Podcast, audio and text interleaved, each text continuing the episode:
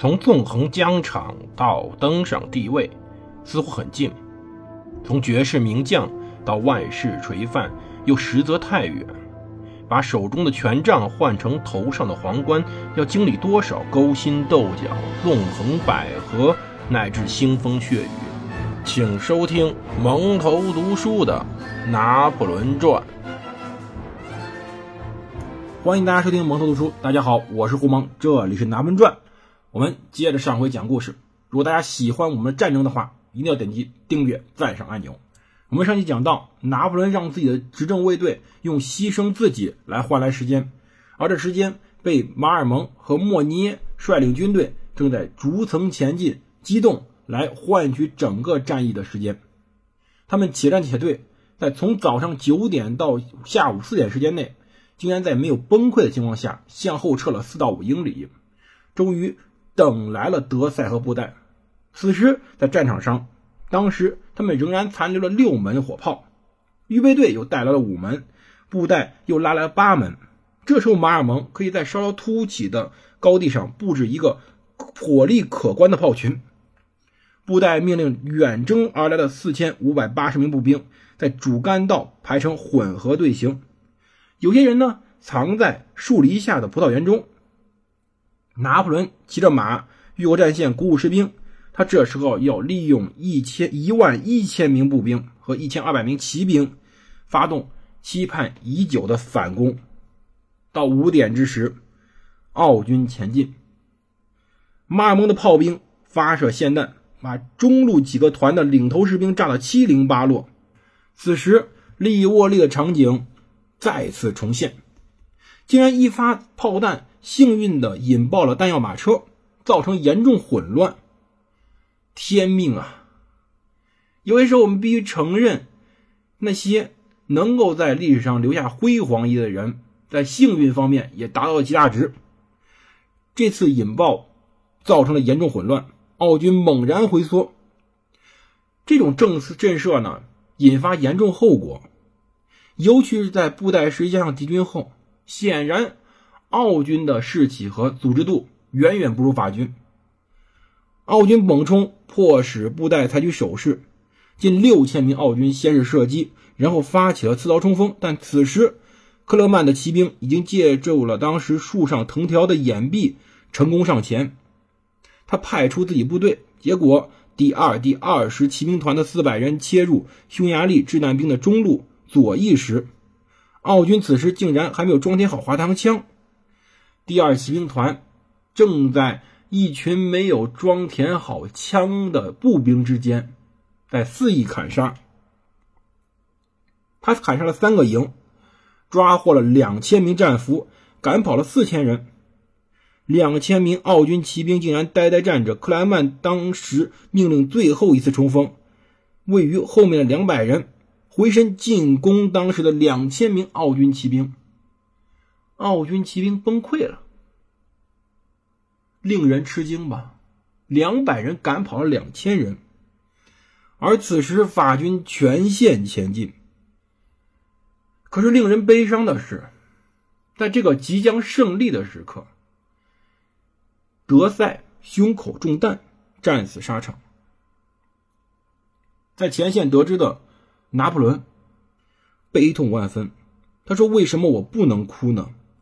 因为此时。”他要把整个精力集中用来指挥下一次攻击。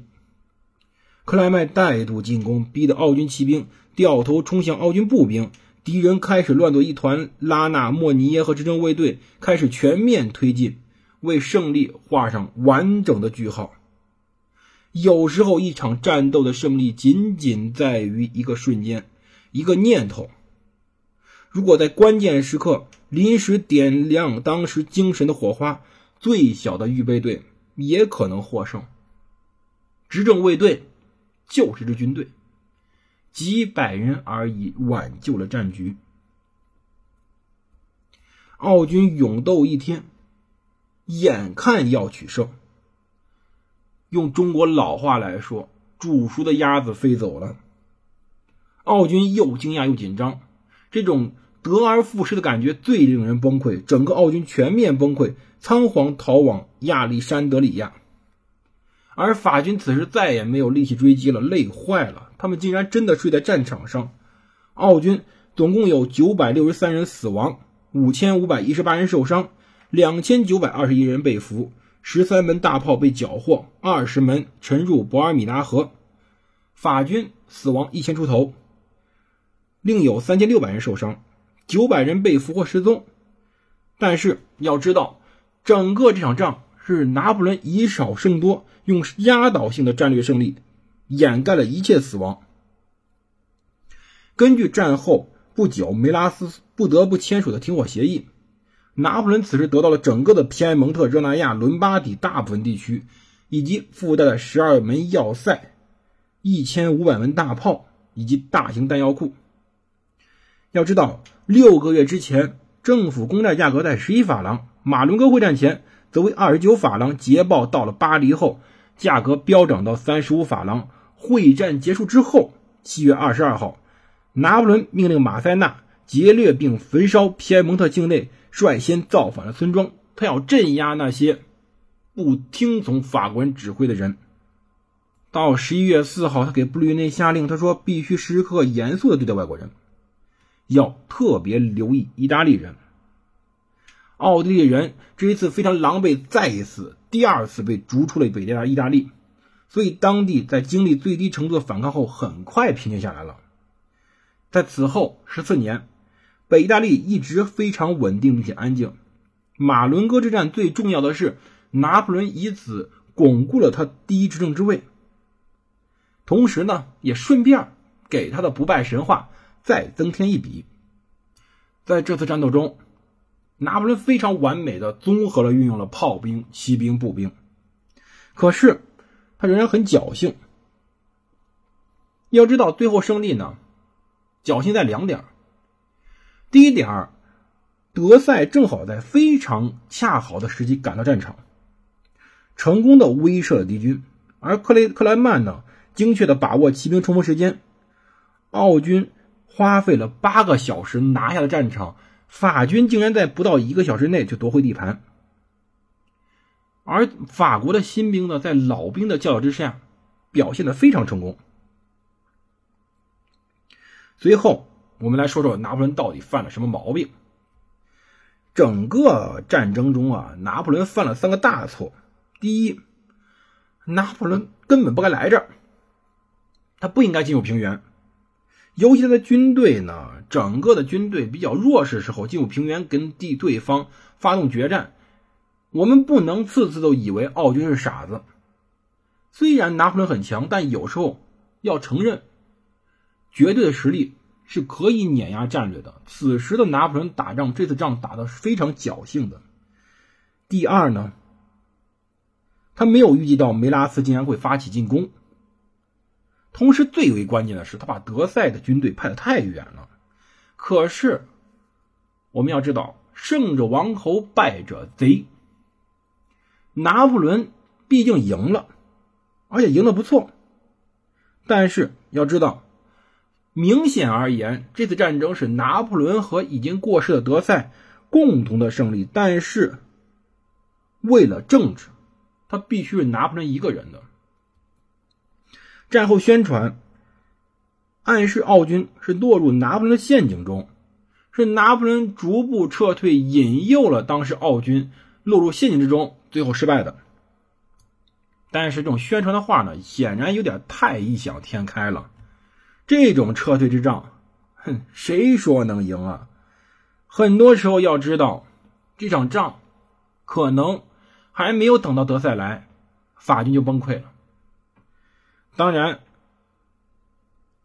在拿破仑的宣传中，具体的描述了当时场景。比如说，我军让敌军前进到圣朱利亚诺村的滑膛枪射程内，德赛将军的师已经在那儿排成了战中战斗队形。拿破仑还发明德赛的遗言，说：“告诉第一执政，我遗憾今生尚无青史留名之举。”其实要知道，他当时胸部中弹，立即就死了。而贝尔蒂埃呢，为了宣传，亲自撰写了三遍马伦哥官方战史，才得到拿破仑的首肯。后来，为了自己的宣传，拿破仑甚至有意的把德赛的事情给遗忘了。可是历史很难被篡改，要知道，德赛的副官阿内让马里勒内萨瓦里将军说：“要是德赛将军呢晚到一个小时，我们就被赶进波河了。”到战后第二天，拿破仑致信其他执政，说自己悲痛欲绝，因为我最爱、最尊敬的人死了。拿破仑不介意一面呢隐藏德赛的功勋，一面呢表达自己哀思。为了缅怀逝者，他把萨瓦里和德赛的另一个副官让拉普拉入自己的参谋部。此外，他允许第九轻步兵伴侣在军旗上绣金字无双，因为他们战力无双嘛。他让人给德赛遗体做防腐处理，并且下令铸两款纪念章，一款表彰德赛，一款铭记马伦哥会战。战后，拿破仑对克莱曼说道：“你的冲锋很漂亮。”克莱曼于是发火了。火上浇油的是，拿破仑和贝西埃交谈时吹嘘道：“今天卫队骑兵身怀荣誉。”据说当时克莱曼愤怒的是。他说：“将军，您的满意我就高兴，因为我的冲锋为您戴上王冠。